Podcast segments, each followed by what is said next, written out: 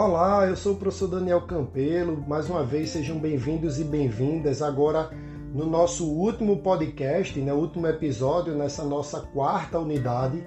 E eu queria trazer uma reflexão importante para vocês quando a gente está tratando de falências, falências empresariais, que é quando a gente volta um pouco a olhar a gestão organizacional como um todo e toca num elemento chamado planejamento. Naturalmente, vocês já devem ter ouvido falar, né, de forma geral, é, alguém deve ter dito assim: ah, eu tinha uma empresa e de repente, de um dia para a noite, eu fali. Né? E eu digo sempre e deixo isso registrado que, muito embora pode acontecer eventualmente alguns elementos que colaborem para que uma empresa ela realmente perca mercado e quebre, né, essa expressão que a gente utiliza de um dia para a noite, isso não pode ser generalizado.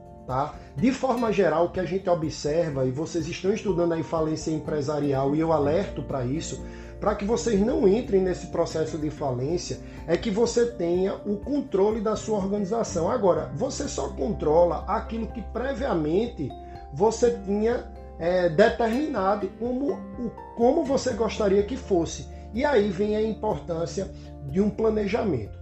Ora, se um planejamento organizacional, um planejamento financeiro, um planejamento de ações, mesmo com ele, as empresas elas correm o risco né, de ter eventualidades e passar por dificuldades, imagine numa situação onde você não tem planejado as suas ações, onde você não tem planejado seus gastos e fundamentalmente não monitora isso, não controla.